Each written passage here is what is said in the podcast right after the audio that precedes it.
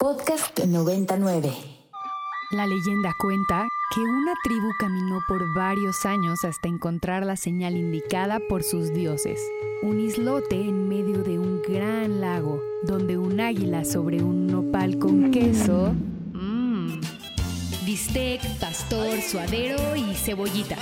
Mmm. Bienvenidos a Chilango Radio, por Ibero 90.9.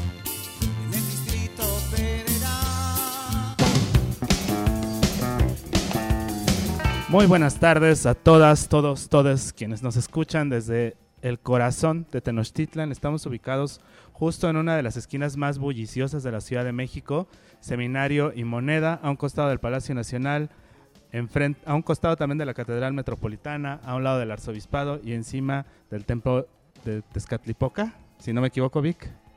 La verdad no sé si yo sea la indicada para corregirte esa pronunciación, pero efectivamente aquí nos encontramos en el corazón de la ciudad y más aún en el corazón de muchos pues recintos históricos que a lo largo de los siglos han tenido transformaciones increíbles y que asimismo pues son parte indispensable de la historia de nuestro país, ¿no? La historia de la conquista, la historia de toda clase de pues renovaciones, reformas, contrarreformas, etc, etc. Y pues nos encontramos aquí, como bien dices, en la calle de Moneda, en el Museo UNAM hoy, transmitiendo completamente en vivo y pues guareciéndonos un poco acá del bullicio, como bien dices, de la zona centro, pues estamos a diestra y siniestra rodeados por pues catedrales, recintos súper importantes, la Suprema Corte, ¿no? Toda, hacia donde voltees hay pues una fachada que tiene siglos de historia y que sí, pues puede resultar abrumador que en cualquier esquina te encuentras un dato importante e interesante para la historia nacional. Y no solamente en cualquier esquina, sino también debajo de tus pies, como les mencionábamos hace un rato. Eh, estamos justo sobre una ventana arqueológica, parados encima de una ventana arqueológica, mirando hacia abajo, más o menos unos 3 metros de profundidad, a lo que sería pues eh, las antiguas ruinas del, templo del templo de Tezcatlipoca, me está costando trabajo decir templo el día de hoy, y luego vemos una serie de pues construcciones que van una encima de la otra, siglos XVI, XVII, XIX, hasta llegar al siglo XX y estamos parados aquí en el Museo Namoy, que pues eh, para muchos tal vez no les suene tan familiar, eh, es un museo que pues tampoco tiene tantos años de haber sido abierto bajo esta vocación de museo. Sin embargo, sí, eh, como una instalación de la universidad, eh, aquí se fundó la Real Universidad hacia los años 1551-1553 y que Vic me decía que justamente fue hoy, pues sí, un día como hoy, 25 de enero, pero de 1553, se abrió oficialmente la Universidad Real de México, que como aquí nos aclaraban también, más tarde recibiría la bula del Papa eh, para convertirse en la Universidad Real y Pontífica de México. Sin embargo, esto yo estaba leyendo por ahí, ya nos podrán aclarar o desmentir este dato, que fue un tema, porque algunos pensaban que este era un honor demasiado alto para que la Universidad de la Nueva España la recibiera. Eh, pero bueno, más adelante se, se, logró aclarar el tema y ya fue real y pontífica, y después em, se hizo sede de la cantina El Nivel, que por aquí sigue vivita y y coleando, pero en otra parte del centro histórico. Siguen sus ecos, ¿no? Se sienten todavía los, este, los tintinares de las copitas. Fue un espacio emblemático no solamente para el centro histórico, sino para la escena cultural de la Ciudad de México durante muchas décadas. Y pues aquí eh, despacharon eh, innumerables personajes y circularon innumerables personajes.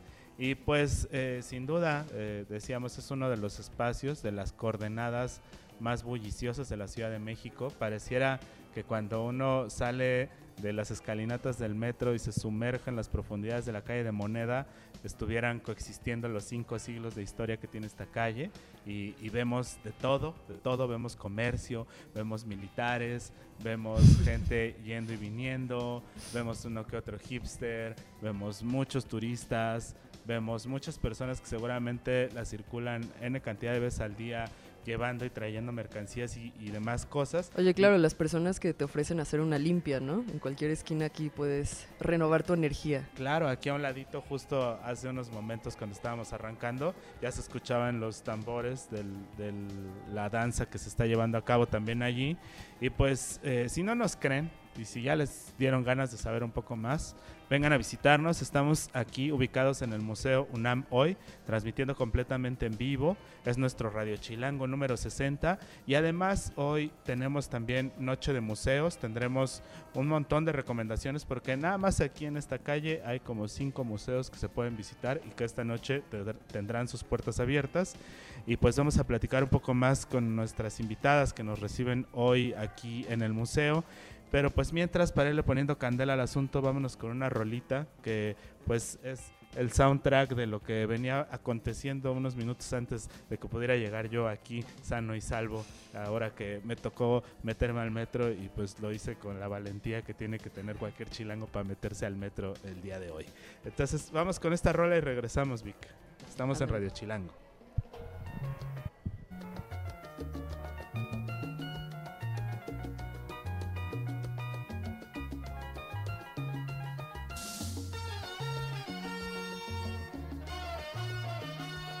Esto que acabamos de escuchar es Problemas de la Ciudad, algo con lo cual todos los transeúntes que nos escuchan seguramente pueden eh, identificarse, echar la lloradita, reír para no llorar en su efecto.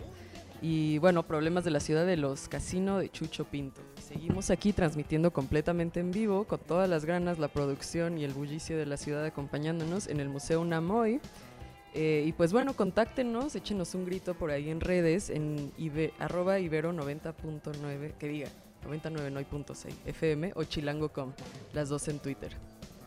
Ahí estamos en las redes sociales y pues si andan por aquí por el centro, vénganse a dar una escapada, pasen a conocer este recinto que es maravilloso y además si son pumas, pues cuando entren y vean algunas cosas que hay ahí en las salas, seguro se les van a salir las lágrimas de emoción, porque por ahí hay cosas muy bellas en las salas eh, que tienen que ver con la historia de la Universidad Nacional Autónoma de México antes eh, Real Universidad, o como le decías tú hace rato. ¿Cómo le decía yo? Así se llamaba. ¿Cómo lo inventaste?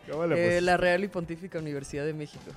De, la muy noble, leal y real, y real Ciudad de mm, México, imperial y no sé qué. Fundada por el mismísimo Carlos V. Muchos títulos. Muy, algo muy nice, muy para pues los hijos de españoles y naturales, según lo que leí en una página del gobierno, según que para que no cayeran en la ociosidad y pudieran dedicarse a un oficio noble.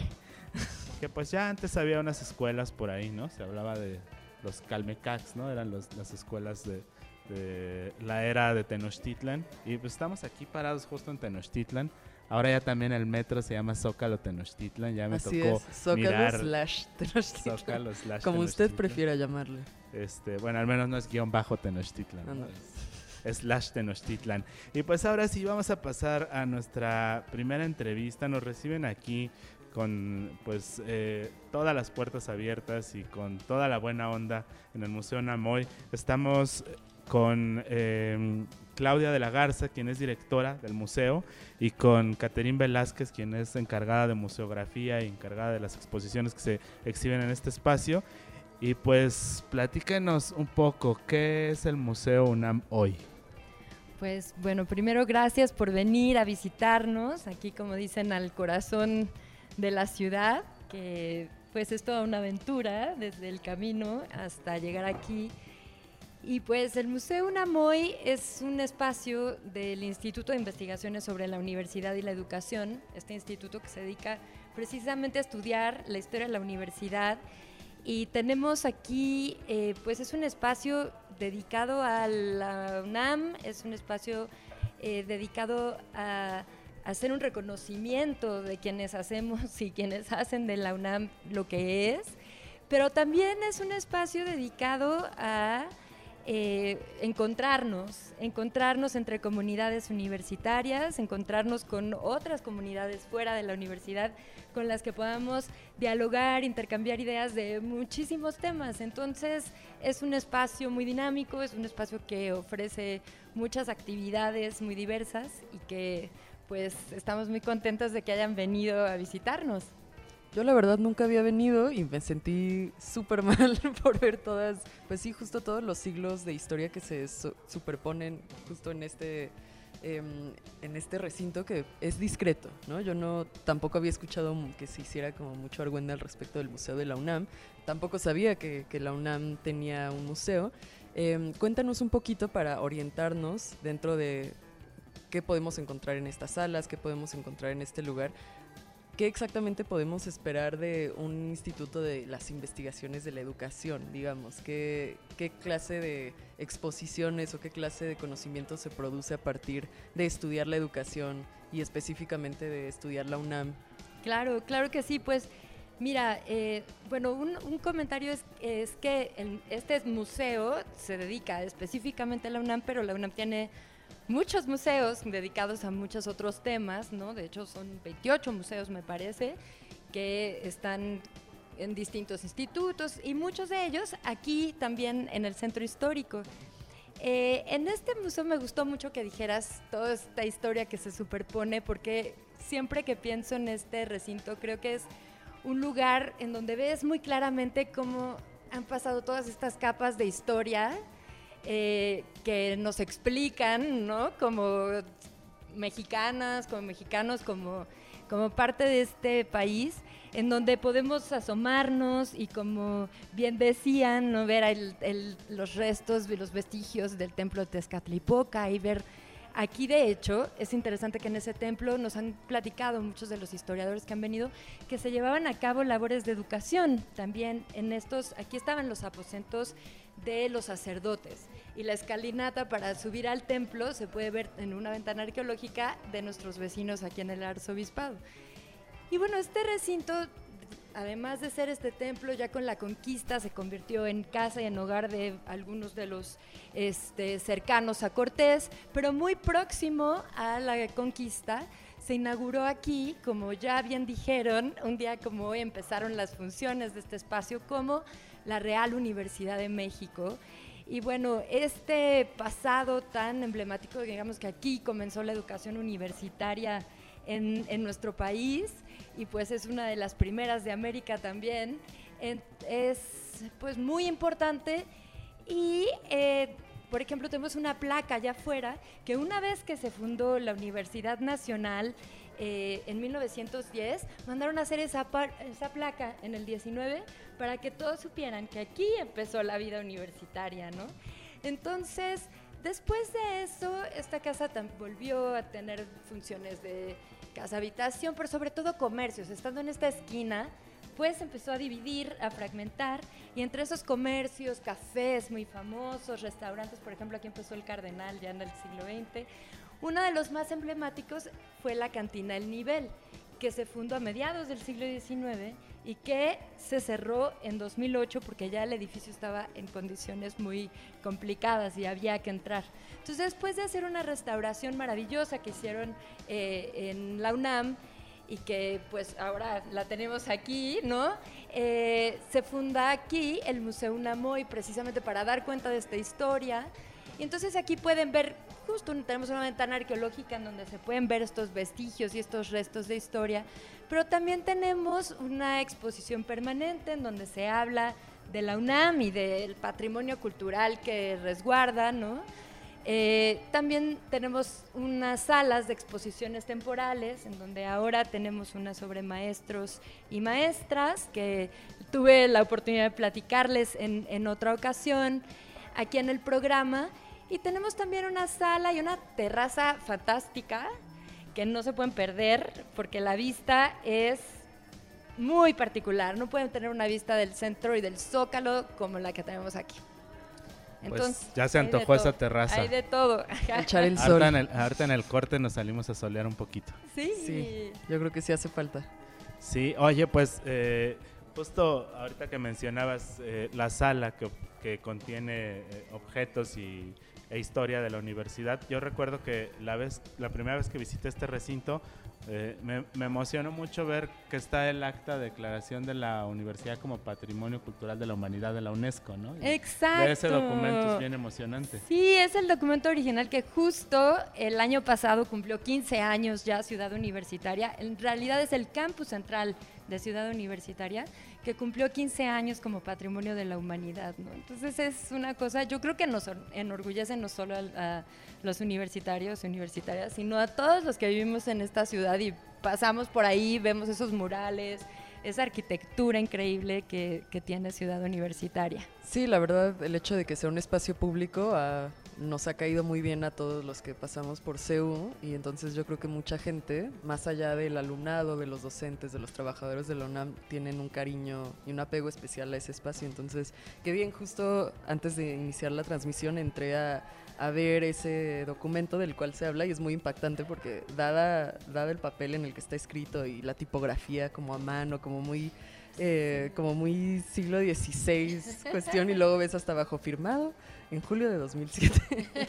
Entonces, Sí, es muy solemne, ¿no? Sí, sí, sí, hasta parece que le hicieron como intervenciones para añejar el papel un poquito más, ¿no? Y que se viera un poquito más, este...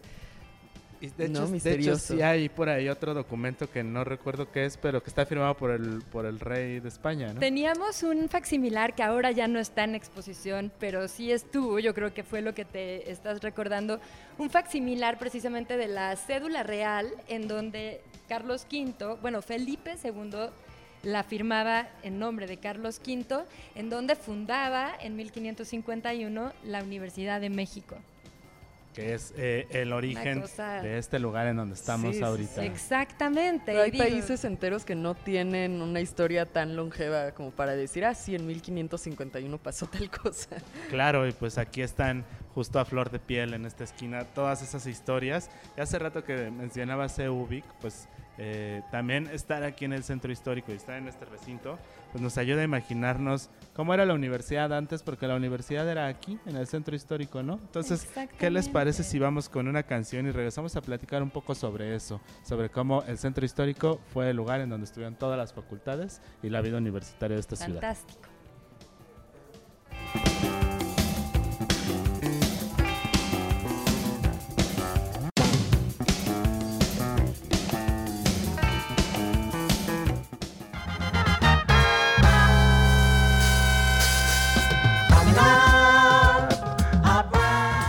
Estamos de regreso en Radio Chilango, transmitiendo completamente en vivo desde el Museo UNAM hoy, aquí en el corazón de la gran ciudad de México, en el centro histórico. Esto que acabamos de escuchar fue Brand New Revolution de Goods, una de esas bellas recomendaciones que nos hace la Vic, Victoria Villalobos. Con todo gusto. Nuestra A querida su servicio. Están buenas esas rolas, Vic.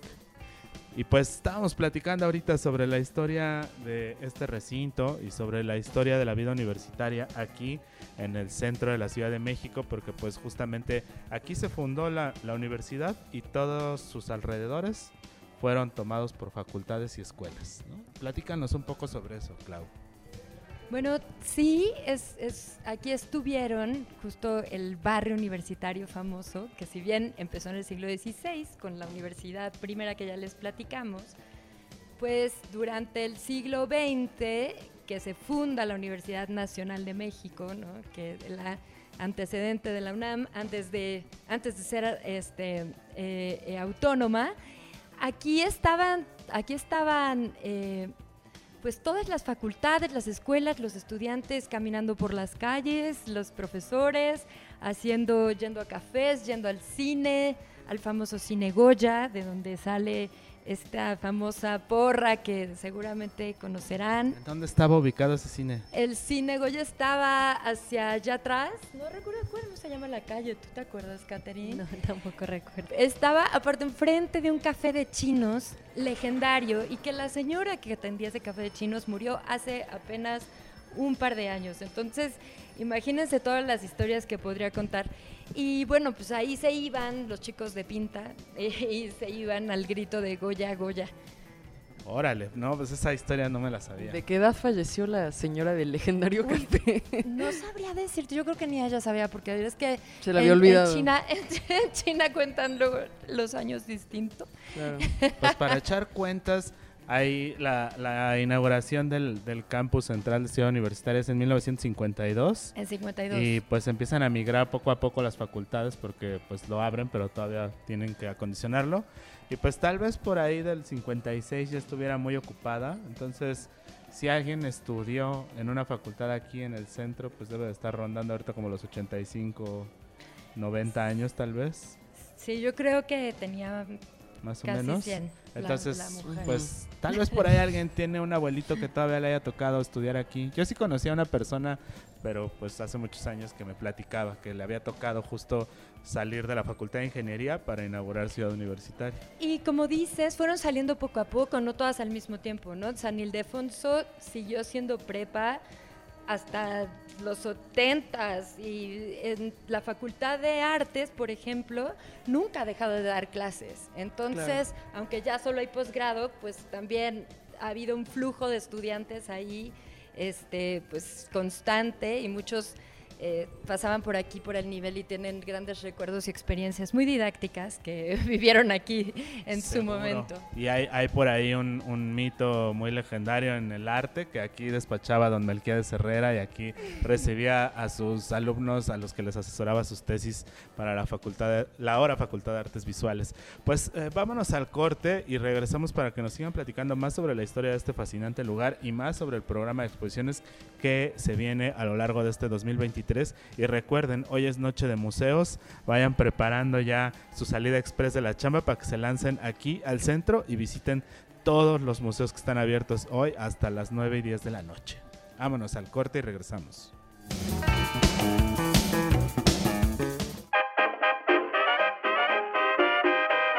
Chilango Radio. Se transmite por el 90.9 de su frecuencia modulada para todo el Valle de México. Chilango Radio. Y a todos los rincones del mundo a través de Ibero 99.fm. Camino por Narvarte, Polanco y Coyoacán. Todos los lunes descubro que llegué muy tarde a mi fin de semana. Efraín Huerta.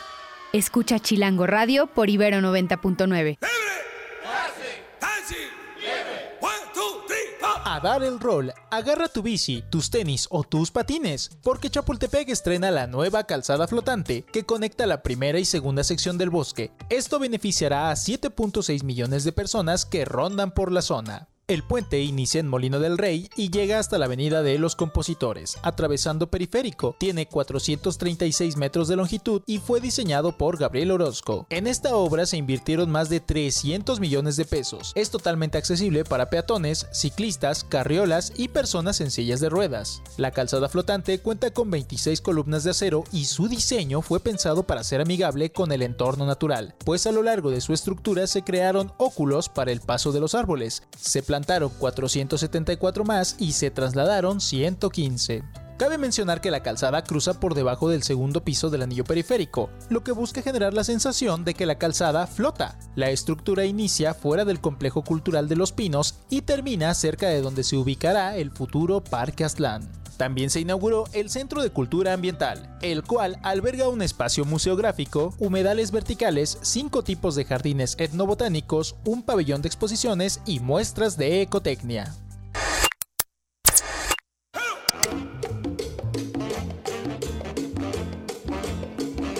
Esto que acabamos de escuchar fue la cápsula de esta semana que prepararon nuestros amigos de Chilango, en donde nos platican sobre esta calzada flotante en Chapultepec, controversia, eh, pues mucho por ahí eh, se ha criticado este proyecto, este proyecto centralista, pero pues también por otro lado muchas cosas están pasando alrededor de este lugar y Chapultepec sin duda está tomando un nuevo brío y esta calzada flotante pues es un poco de justicia peatonal para ese enorme periférico que como una gran cicatriz urbana atraviesa toda la ciudad y pues que tristemente separaba nuestro querido bosque de Chapultepec. Hoy ya pueden caminar, pueden ir en silla de ruedas, pueden ir en bicicleta, pueden ir en patines, pueden ir con perrito, Pueden ir en patín del diablo con pueden su perrito al del lado. diablo, pero no en patines de hielo, ¿eh, Vic? Nada de patines de hielo. A la Vic no le gustan los patines de hielo. No, Hoy- yo no les gustan los patines. Tú de no les hielo, gustas a los patines de hielo. Todo bien conmigo. Pues eh, estamos de regreso transmitiendo aquí en el Museo UNAM. Hoy les recuerdo nuestras redes sociales. eh, nos pueden escribir a chilango.com y en arroba ibero99fm. Y pues estábamos antes del corte platicando sobre la historia del centro histórico, el barrio universitario. Y pues para platicarnos un poco también sobre esos temas y sobre el programa museográfico de este lugar en donde estamos hoy eh, sentados, eh, siendo testigos de la historia. Está aquí con nosotros eh, Caterín Velázquez, que también es museógrafa de este recinto. y pues que me gustaría que nos platicaras un poco sobre qué ofrece el espacio para los visitantes como experiencia museográfica. Hola y un saludo para todos y para todas. Eh, pues en el Museo Namoy tratamos de tener un programa expositivo que salga también de los muros de este espacio y que al mismo tiempo eh, haga que nuestro museo sea un lugar para la conversación de todos estos saberes, de todas estas memorias que conviven en, tanto en el centro histórico como en la universidad. Actualmente tenemos una exposición temporal sobre la historia de la educación en México. Es un agradecimiento a las maestras y a los maestros de México de la primera mitad del siglo XX. Y acabamos de lanzar, ahorita que hablábamos sobre el barrio universitario, acabamos de lanzar hacia finales de año una aplicación que encuentran en las tiendas de aplicaciones para cualquier dispositivo que se llama Barrio Universitario y está compuesta de eh, modelos en tercera dimensión de los edificios que formaron parte del barrio universitario y que siguen vivos en el centro histórico, que siguen siendo, formando parte de la universidad y ofreciendo diferentes programas tanto educativos como culturales dentro de este centro histórico y lo mantienen vivo, mantienen viva esa esencia universitaria de este lugar. Los invitamos a que descarguen esa aplicación.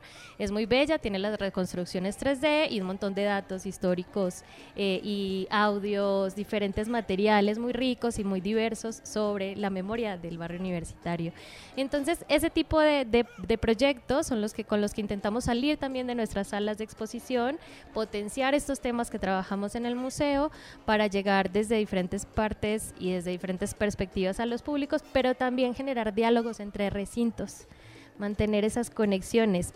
Y justamente ahorita en febrero vamos a tener eh, un evento muy bello que para nosotras es muy significativo, que se llama eh, Sangre de mi Sangre. Es una es un proyecto de una colectiva, de la colectiva Hilos, y en el que estamos colaborando también diferentes recintos cercanos, eh, el Palacio de Medicina, Palacio de la Autonomía, eh, la Escuela Nacional Preparatoria, la Dirección General de la Escuela Nacional Preparatoria, eh, la Casa de la Primera Imprenta.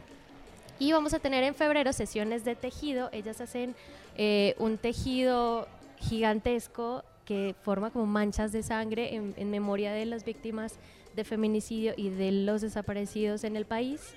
Y vamos a generar sesiones de tejido en los diferentes recintos y en marzo vamos a hacer instalaciones artísticas en cada uno de los recintos que participamos, eh, justamente para llamar la atención eh, y, y, ser espacios de diálogo sobre este tema, bueno, tan importante que nos afecta, que afecta a todo el país y a todo el mundo.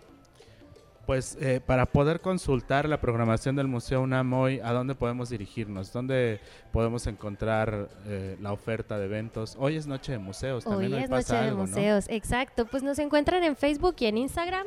Son nuestras redes como museo. Estamos como Museo UNAM hoy. También dentro de la página del ISUE, de, nuestro instituto, está nuestro micrositio también del museo. Y bueno, principalmente en estas dos redes sociales, en Facebook y en Instagram, encuentran nuestra programación y vamos actualizando en nuestros eventos constantemente. Pues vamos a echarle un vistazo y el día de hoy, pues abiertas las puertas a partir de las 6 de la tarde y tienen un concierto. Sí, hay un concierto de piano y voz está a cargo de eh, estudiantes de la Facultad de Música que eh, hacen este tipo de conciertos didácticos. Son programas muy lindos porque te acercan a la música clásica y te van explicando y puedes hacer preguntas. Entonces la gente se siente en un espacio muy cómodo y muy lindo para conocer música clásica y aproximarse a distintos instrumentos o distintas épocas. Pues ya está el plan, que nos vengan a visitar. Sí, y pueden comenzar por aquí a las seis, que empezamos temprano, y después seguirse por los recintos de la calle, que en Moneda hay muchos museos y mucha oferta que pueden venir a visitar. Así que aquí es el primer punto. Pues ya está el plan. Nos quedamos un rato, ¿no, Kevin? Pues sí, yo, yo quiero aprender más sobre música clásica. Quiero este concierto de divulgación. Y Suena muy bien. Y queremos vivir la experiencia de esa terraza que nos prometieron, porque además es maravilloso este edificio. Tiene terrazas y tiene sótanos con cinco siglos de historia. Vámonos con una rolita y regresamos para platicarles sobre Noche de Museos y están por ahí nuestros nuevos vecinos, Museo Nacional de las Culturas, que viene a platicarnos sobre este recinto que está justo aquí, a unos metros de donde estamos ubicados el día de hoy. Vámonos con esta rola y regresamos. Esto es Radio Chilango por Ibero 99.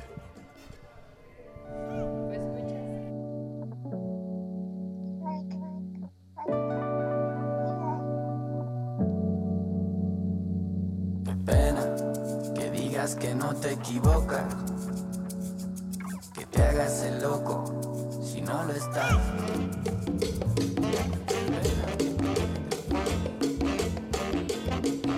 Y esto que acabamos de escuchar fue ni más ni menos que el señor Manu Chao con Carlangas. La rola se llama Cae la Noche y está movidona. Y para irnos preparando, porque la noche cae pronto.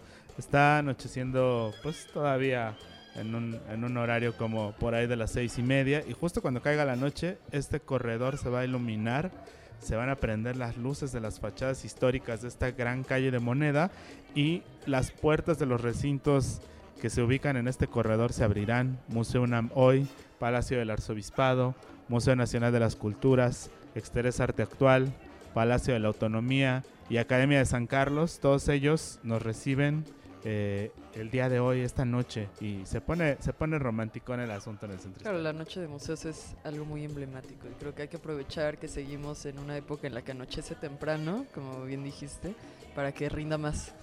Además, para nosotros también ya es un este un, un- un tema que pues nos cae cada miércoles porque nos toca hacer programa los miércoles, Exacto, hablarles sí. de esta Como recomendación. anillo al dedo. Y pues hoy, en nuestra visita cultural, pues como estamos haciendo la visita de las siete casas, vamos a pasar al Museo Nacional de las Culturas, que es un museo que está ubicado justo a un costado de Palacio Nacional. Comparten por ahí este pared con el Palacio Nacional, justo enfrente de aquí de, de el Museo UNAM hoy y del Arzobispado. Y está con nosotros Alejandra Gómez, quien es directora del recinto, y Francisco Páez del Departamento de Enlace, para platicarnos un poco más sobre la historia del museo, que es larga, es muy, muy larga, y pues nos la tendrás que resumir, y sobre lo que está pasando ahorita en este Museo Nacional de las Culturas, que además yo como público cultural le veo como que trae un refresh, que trae como algo nuevo por ahí. Se, se, se ve que, que, es- que está, que está otra vez poniéndose a tono. Bienvenida Alejandra. Muchas gracias, Isaac. Gracias por la invitación al programa. Y sí, en una muy, muy, muy breve historia les contaré que el Museo Nacional de las Culturas pues fue el primer museo de México. Desde 1825 se consagró al estudio de las colecciones mexicanas. Toda la arqueología que ahora vemos en el Museo de Antropología estuvo alguna vez aquí en Moneda 13. Las colecciones de historia que ahora están en el Castillo de Chapultepec también estuvieron acá y las de historia natural que están en el Chopo también. Fue la madre de los museos y desde 1965 se consagró al resguardo, difusión y estudio de las culturas del mundo. Es Museo Nacional de las Culturas del Mundo porque albergamos colecciones de todos los continentes, colecciones arqueológicas, históricas y etnográficas. Vale, pues eso ha de abarcar muchísimo, ¿no? No, no quiero ni aventurarme a tratar de dar un estimado de toda la cantidad de vestigios y artefactos y datos que se tienen ahí. Em, como público, como bien decía Isaac, ¿qué es lo que más eh, nos puede llamar la atención de entrar a un lugar como tal, ¿no? Sin saber, digamos, que es el- la madre de todos los museos, como bien dijiste, pero teniendo en cuenta que, no sé, un, un conocimiento algo ambiguo, ¿no? De las culturas y las culturas del mundo, ¿cuál dirías que es, eh, pues, un elemento que lo caracteriza como museo? Lo caracteriza la diversidad. Es un museo muy ecléctico porque tenemos salas históricas y arqueológicas sobre Egipto, Grecia y Roma, Mesopotamia, pero también exposiciones muy frescas y actuales, por ejemplo, toda la cuestión ahorita de identidades eh, LGTB, la cuestión de la lucha de las mujeres, ¿no? Por mejores posibilidades, mejores derechos. Tenemos exposiciones fotográficas que van en esa dinámica. eh, exposiciones también que hablan de las luchadoras por el territorio en otras partes del mundo. Entonces es un museo que, que combina toda esta parte antropológica con la parte actual también. Y yo creo que lo que nos caracteriza es eso, explorar la diversidad y el respeto hacia otras culturas y otras manifestaciones, otras cosmovisiones. Oye, y pues eh, actualmente tienen una exposición que pues a mí me llamó mucho la atención porque se trata de la exposición de un artista, Boris Lurie, que pues digamos que viene como de una, una corriente de, de un arte, justo el cartel que la promociona dice no complaciente y pues me llama la atención esta exposición porque yo estoy como más habituado a mirar en este museo exposiciones como tú decías relacionadas como con temas mucho más culturales, no sé, este colecciones de Asia, colecciones de Oceanía, cosas del mundo antiguo, pero de repente aparece esta exposición de arte contemporáneo allí en el museo. Platícanos qué onda con esta exposición de Boris Lurie en México. Boris Luri eh, apareció en el Museo de las Culturas porque nos contactó la, la, fundación de Boris Luri que está en Nueva York, porque habíamos puesto una exposición con el Museo de las Artes Perseguidas y ellos tienen vínculos. Él era un artista ruso, lo cual ya nos vincula de alguna manera con el mundo, sobreviviente del holocausto, y terminó viviendo en Nueva York y cuando era joven estuvo en México de vacaciones en algún momento el Boris Luri, o sea que ya había algún vínculo por ahí. Y es muy interesante porque él es el fundador de un movimiento que se llama No Art era acérrimo enemigo de Andy Warhol, le chocaba el mercantilismo que se estaba dando en el arte contemporáneo, todos los precios altísimos que estaban alcanzando las obras de arte. Había una especulación ya, ¿no? En el mercado del arte y Boris hizo una obra que reaccionaba contra, todo eso. Eh, también eh, protestaba contra la comercialización del cuerpo femenino en las revistas que salían en los años 50, 60 con las pin-ups, todo esto. Y, pues sí, generó este movimiento del no art. No vendió una sola pieza en toda su vida, pero sí dejó asegurada su colección con una buena cantidad de dinero para que la Fundación Boris Luri moviera las piezas por todo el mundo y pudiera la gente conocer su trabajo. Y ahora llega a México. Está en México, en el museo, una exposición increíble que no se pueden perder, perder y totalmente gratuita. Pues al no haber vendido su obra, yo creo que logró su acometido filosófico, ¿no? Entonces, eso también es muy interesante. También conocer artistas de otros continentes, de otros tiempos y de ideologías bastante marcadas que nos vinculan de cierta manera a un hito cultural eh, contemporáneo, pero al mismo tiempo que ya tiene pues varios años de historia como carga. Sí, sí, sí, vayan al museo, por favor, porque no se pueden perder esta expo. Es, como bien dice el título de la exposición, no complaciente, es una obra que de pronto no es agradable a los ojos, ¿no? Tiene piezas fuertes que nos hacen pensar, pero uno sale dándole vueltas. Uno sale impactado. Sí. sí, se, suena, ya de entrada como nos lo vendiste como una antítesis de Warhol, pues ya nos empieza a dar a dar curiosidad. Vamos a ponerla en el, en el radar, a ver radio escuchas, échenle un ojo, googleenle Boris Lurie, no complaciente, Museo Nacional de las Culturas del Mundo. Y vamos con una rola y regresamos para que nos platiquen sobre una publicación muy, muy linda que nos trajeron aquí, eh, que pues, em, ¿qué será esto? ¿Coreano? De buceadoras de Corea. Ahorita les platicamos. Ahorita nos van a platicar. Vámonos con una rola y regresamos al Radio Chilango, transmisión especial desde el Museo UNAM hoy.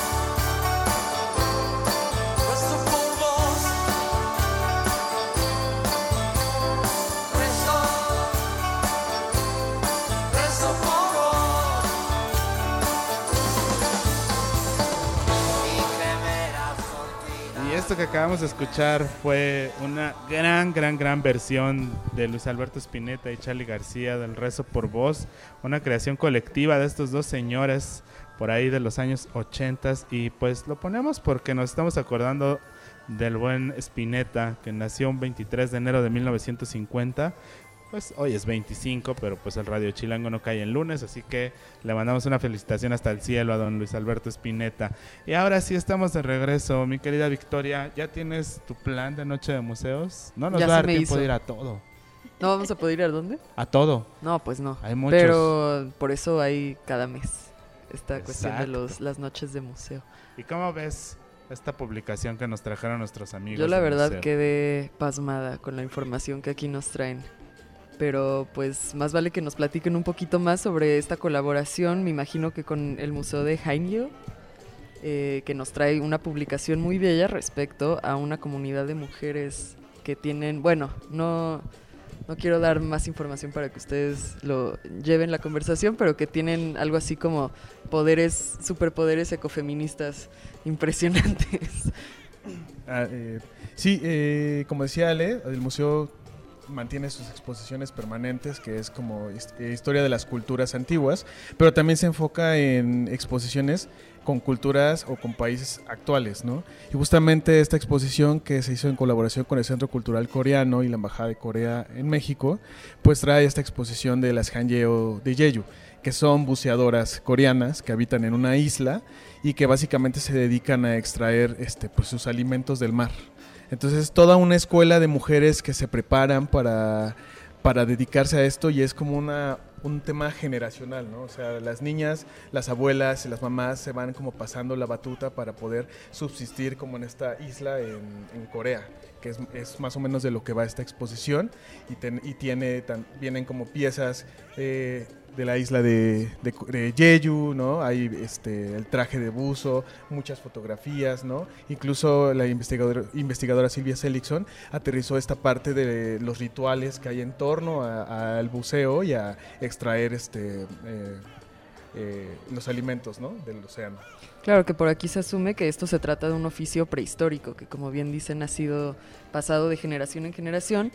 Es un oficio al cual se dedican mujeres, eh, conocidas bien, como bien dices, como Hainyo, que controlan la respiración sin ayuda de aparato alguno. Eso me parece verdaderamente el dato más de altísimo impacto.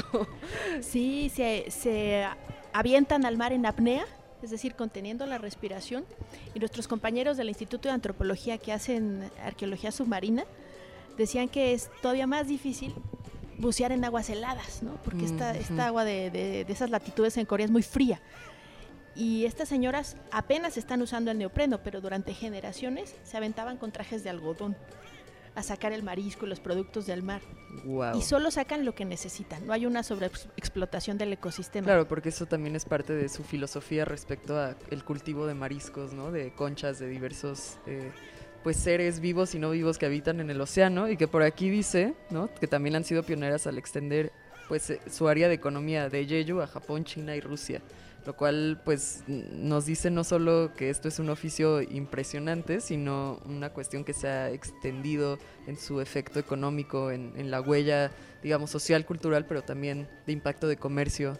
Eh, y pues sí, una cuestión ecofeminista involucrada como en entretejer pues estas, este conocimiento intergeneracional entre mujeres, entre las familias, las comunidades de Yeyu y pues no me queda, me quedo sin palabras, la verdad, yo, yo sí voy a ir a, a esta exposición. Así, pues vamos a duda, echarle un vistazo a esta y a la de Boris Lurie.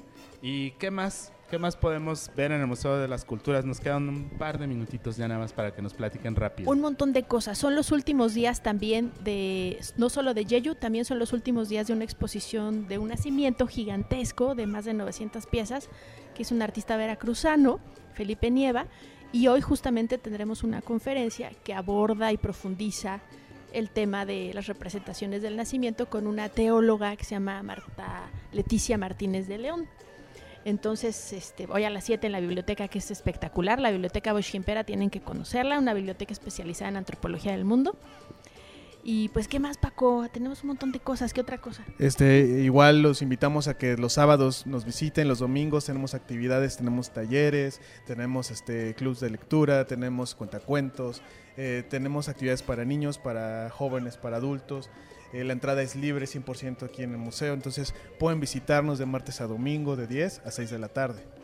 Pues ese es un gran dato. Vénganse el domingo, vénganse a visitar el museo. Se van a echar unas tlayudas por aquí a la vuelta a la pequeña Oaxaca. Y pues hacen su plan en centro histórico. Y si ya están muy prendidos, vénganse ya ahorita. Abandonen, cierren la lap. Cancelen todo, jálense al centro histórico. De una vez dejen el coche ahí de donde esté, en donde Sí, quede. donde Apaguen quede. la radio y vengan. Si los agarra una manifestación, donde los agarra la Ni modo. manifestación. Eh, también quiero agregar que nos sigan en nuestras redes sociales, en Facebook, Museo Nacional de las Culturas Inaoficial, en Instagram, NMN Culturas del Mundo también, para que sigan todas las actividades y se enteren de lo que está pasando, ¿vale?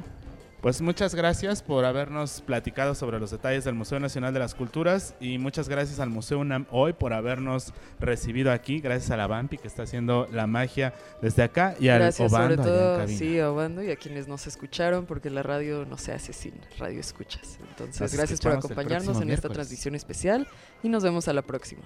Chao.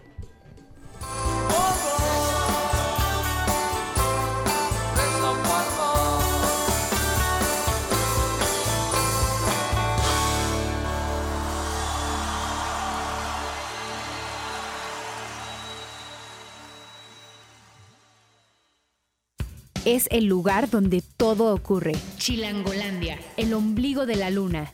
Tenochtitlan, el valle de Anáhuac, la región más... mm, con el aire menos transparente. Transparente. Chilango Radio, por Ibero 90.9.